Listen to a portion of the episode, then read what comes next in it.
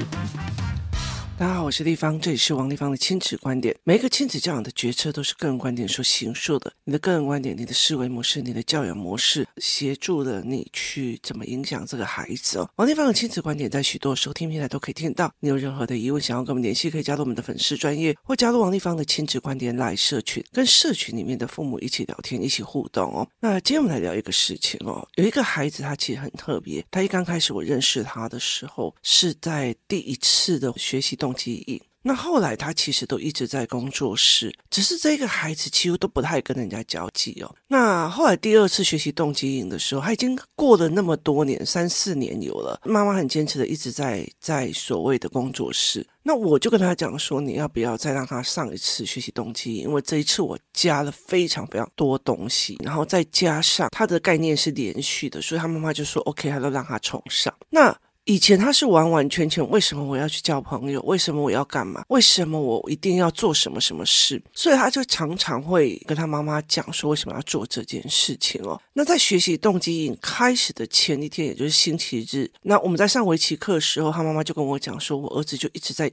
argue 说为什么他要去所谓的交朋友。所以在那一天的隔天，就是。一开始他要来上，他很不甘情愿的来。那我就做了一个为什么你的父母想要让你去交朋友的一个原因呢？教他们怎么看人脉，教他们怎么看很多的事情哦。就是为什么有很多事是别人帮你的，或者是很基础的，叫做到你老的时候，至少有人陪你在庙口下棋啊，下个围棋啊，或出来下个棋这样子。它是一个很基础的所谓的人际互动这样子。那。后来他看了那个之后，他就很积极的在上课，然后交朋友，就完全不一样。他调整的速度非常非常快。那学习动机营过后，然后我出国，然后接下来回来的时候，我在营队的时候，我就在我们一起去露营的时候，我就发现，哎，他还好这样子。然后我们就。硬凹他，因为他现在已经很愿意我去凹他，就可以凹成这样子哦。那所以其实他就跟我们一起上篮球啊，或者是一起去骑脚踏车这样子哦。那后来其实有时候，就是有时候我只要星期日的中午或、下午，我觉得有哪一个孩子有什么状况，那我就会在那个时候偶尔给他们上一点认知，或者跟他们聊个天这样子哦。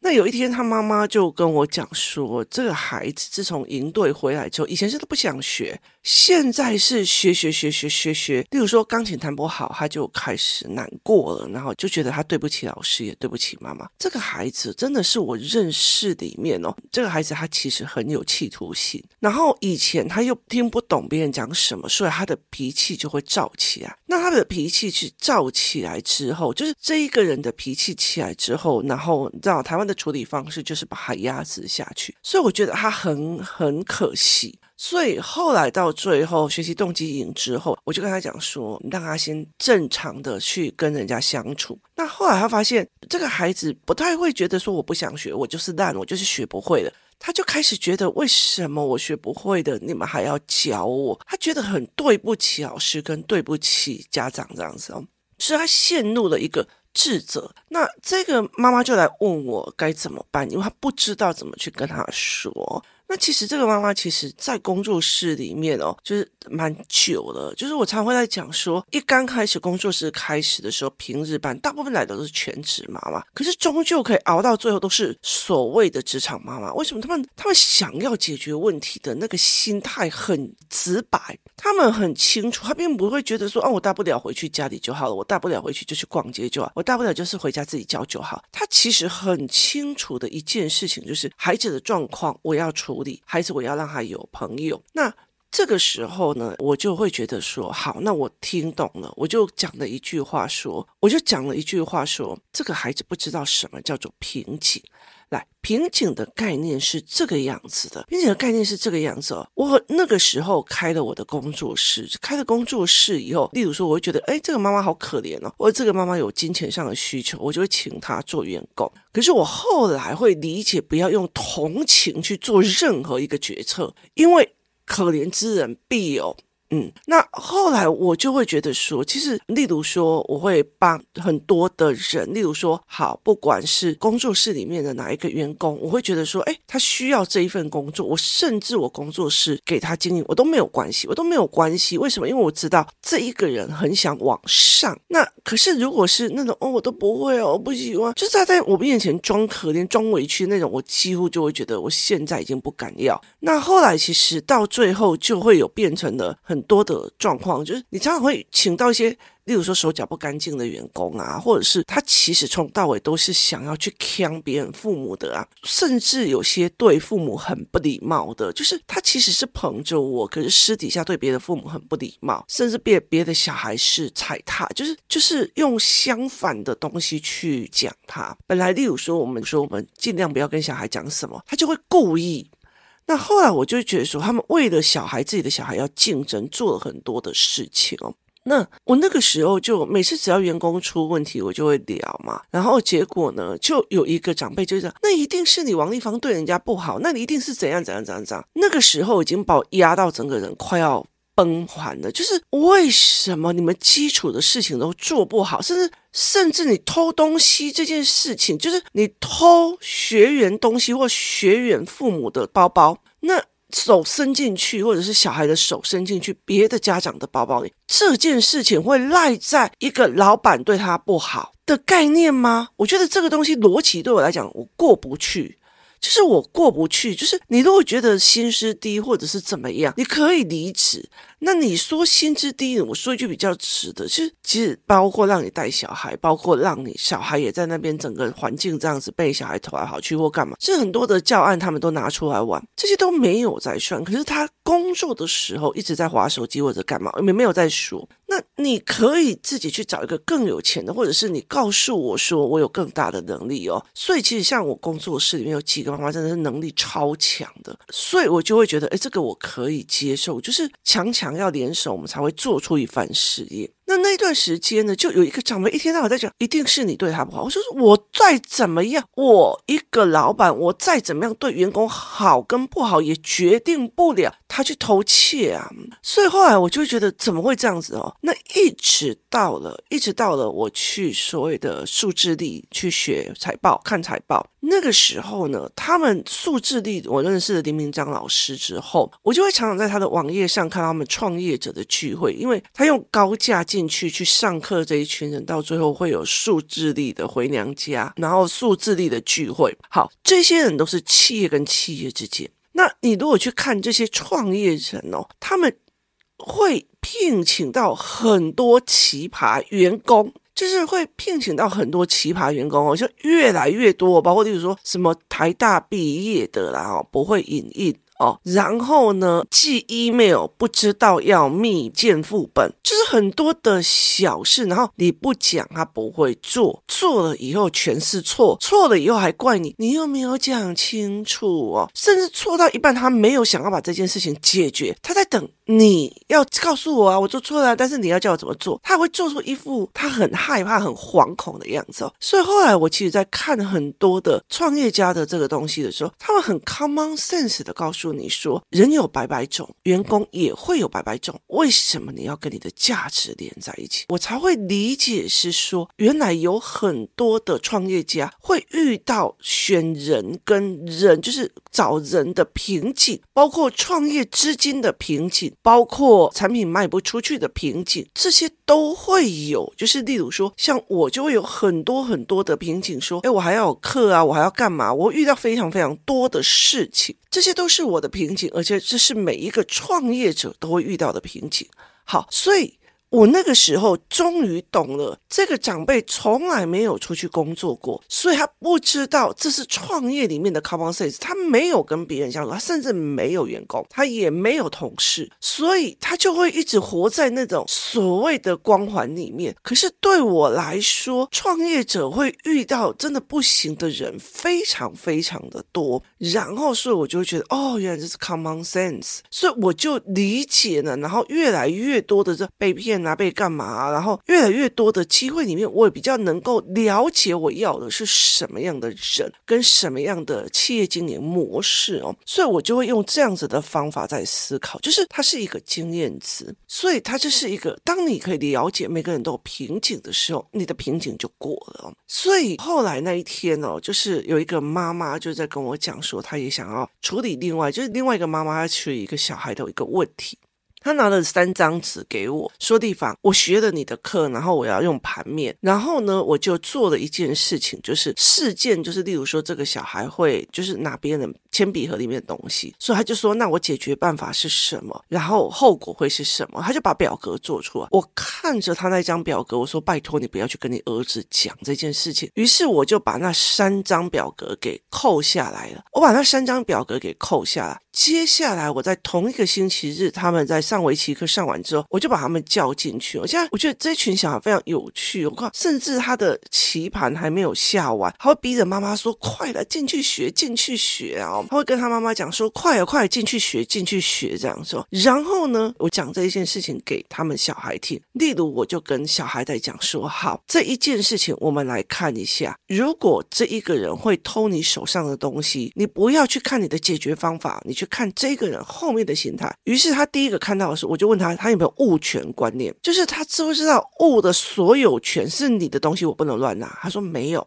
好，他没有物权观念是因为什么没有教？他说爸爸妈妈或者是家人没有教。我说对，所以他不知道别人东西不能乱拿。那第二件事情是他有没有法律观念？因为这叫偷窃罪，他有没有法律观念？他说没有。好，所以是后面没有人教，甚至他的父母搞不好啊，就朋友就小孩借一下，你是会怎样啊？哦，就是他父母的态度可能这样。我说，那你要不要去教他？他说我不要。我说他人际关系他会怎么想？他有没有知道说他这样子会影响到他的人际关系，让别人不喜欢他？他说没有。好，我说物权、法律，然后人际关系，他三个考量都没有，所以他才会做出偷你东西这个。案件这样子，所以那你要教他嘛？然后他就想想说不要。我说可是你们去告老师，就是你要老师教他。然后就说对耶。然后我就跟他的孩子在聊，我说那我就不理他，因为他一刚开始是用打他，就是你这样我就打你。好，我就跟他讲，他偷窃罪最多讲一讲就回来了。可是你伤人，你故意伤人，有可能要关三年或三年以上。那我就这样跟他讲，他忽然就对。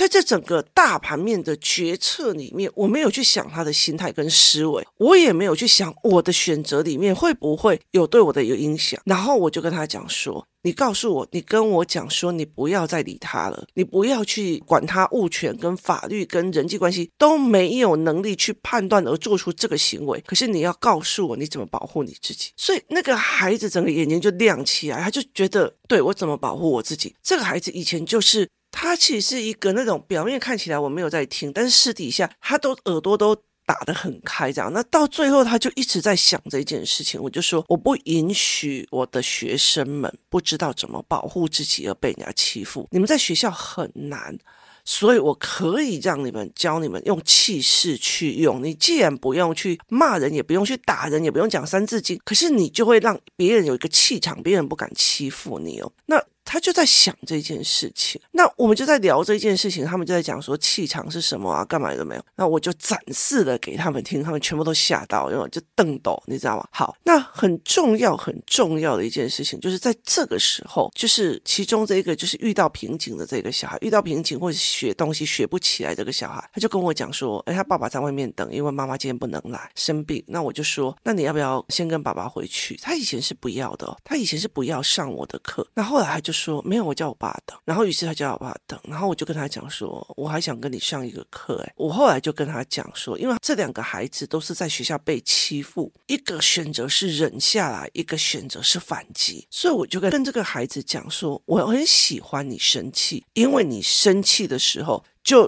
代表的一件事情，你永远都是求好心切，你每次的生气就是输气，或者是我琴弹不好，或者是我球没有进去，我就说你所有的生气都是对自己的求好心切。一个人可以对自己求好心切，是多么重要的一件事情。有多少的人啊，我就不会啊？你了解意思吗？我就不会啊。这件事情，有人是句点，有人是逗点，意思就我就是不会，但是我就拼命要把它学会，这个叫逗点。我就是不会啊，这个叫句点，就是这句话就是告诉你，我不行没有哦，你听我意思吧？好，所以他就会用用这样子的逻辑再去跟他讲，然后我就讲了一句说，我就说你不知道瓶颈这件事情，地方也会给你开教案。那在场的几个小孩就问说，地方语瓶颈是什么？我就讲了说，他们认为啊，NBA 的篮球员就天生会打球，从来没有遇到困难、痛苦的事情或练不下去的事情，你知道吗？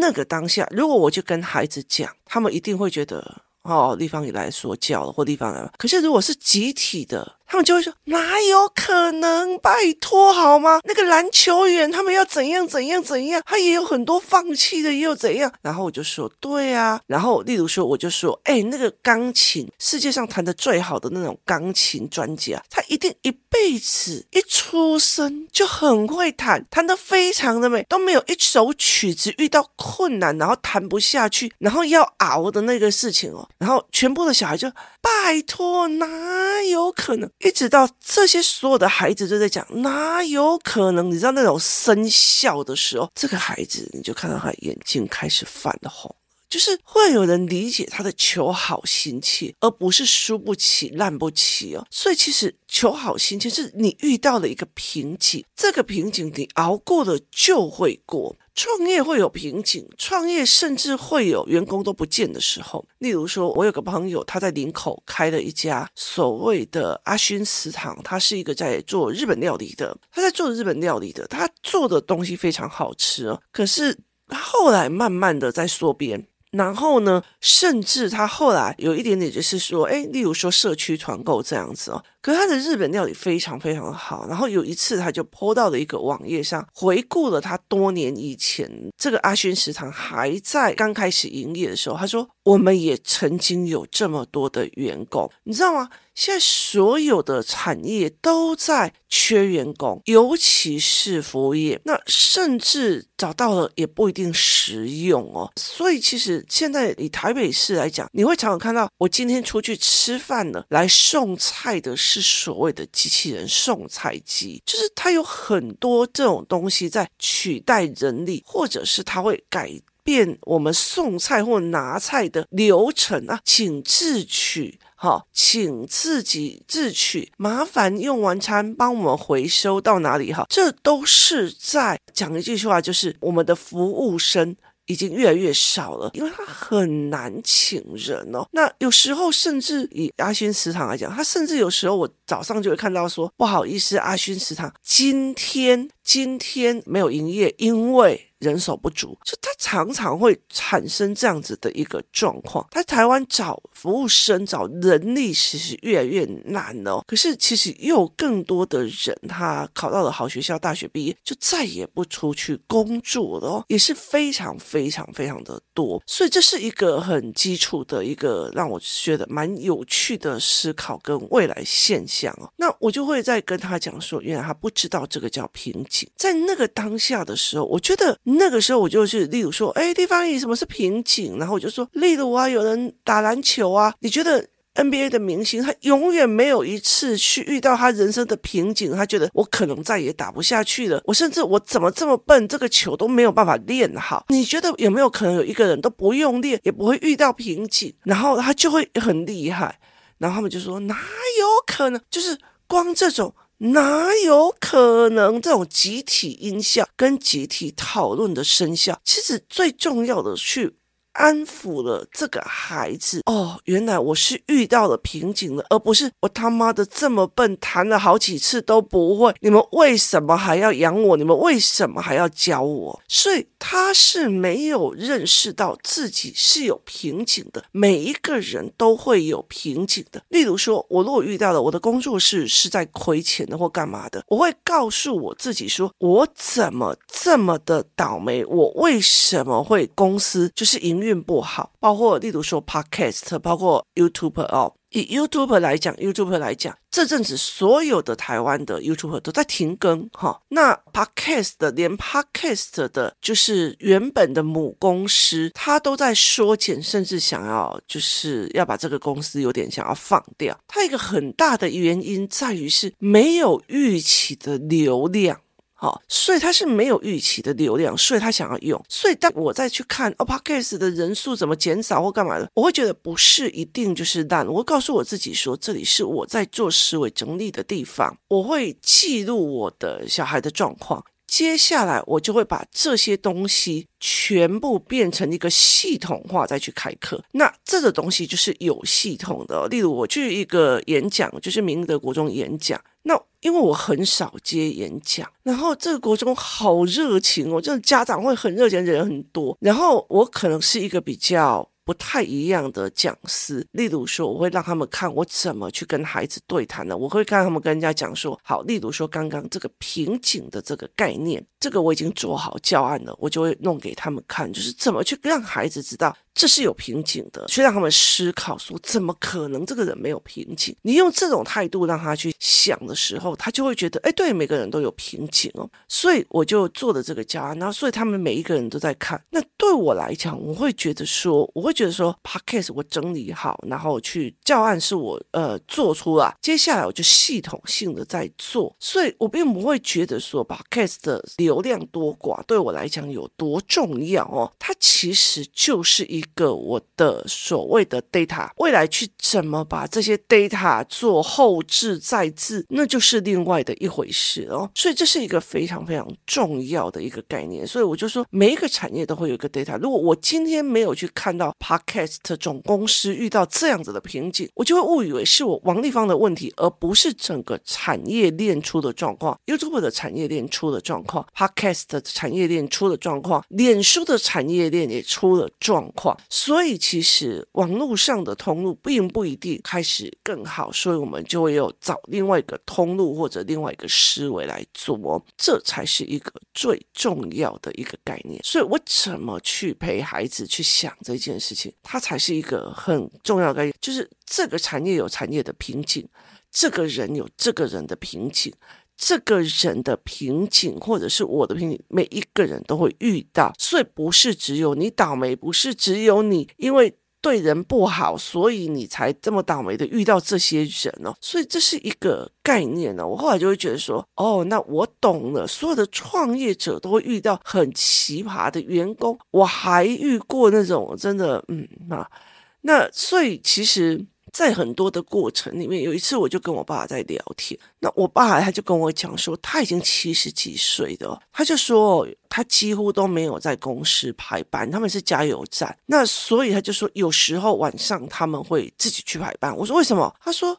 加油工忽然今天心情不爽就不来了，就排班的那些人就不来了，老板就要下去做。这个时代已经变成一个非常奇怪的一个时代，所以我就说，哦，原来你有遇到这种员工。那我爸就看着我说啊，你买洗头给啊，所以你都怪自己嘛。我就觉得，哎，对，蛮有趣的哦。所以我就在了解一件事：当你不知道每个人都会遇到瓶颈的时候，你遇到瓶颈，你就会觉得我怎么那么衰，我怎么那么笨，我怎么那么烂。我怎么那么怎样？那这个孩子就会倒掉哦。包括排挤也是一样。告诉我哪一个人这一辈子没有遇过排挤？走得过跟走不过而已，所以这很大的一件事情在于是这样子的一个概念，你要不要珍惜的你小孩被排挤的这个经验去陪他熬过？但是我不能告诉你怎么熬哦，因为这个东西不能在 podcast 讲。所以在这很多的概念里面，我就去做这一块的事情哦。你怎么去看瓶颈这一块？所以后来我就带着这个孩子，就是在讲这件事情的时候，所有的孩子，拜托哪有可能？我就说哦，你觉得巴菲特每一张股票都是以这一生从来没有赔钱过，他没有遇到自己的人生瓶颈，他们就拜托，哪有可能？你说笑话吧？每个人都遇到自己的困难，这一句话就疗愈了那个我怎么这么笨，我怎么再怎么弹都弹不好。他明明是遇到的是一个每一个弹钢琴的人都会遇到的瓶颈，可是他认为他是笨，而不是哇，现在是我的瓶颈，我要想想看。怎么突破，而前面当你要改成哇，这是我的瓶颈，我要怎么想想看怎么去突破？那前面要教的教案就叫瓶颈。今天谢谢大家收听，我们明天见。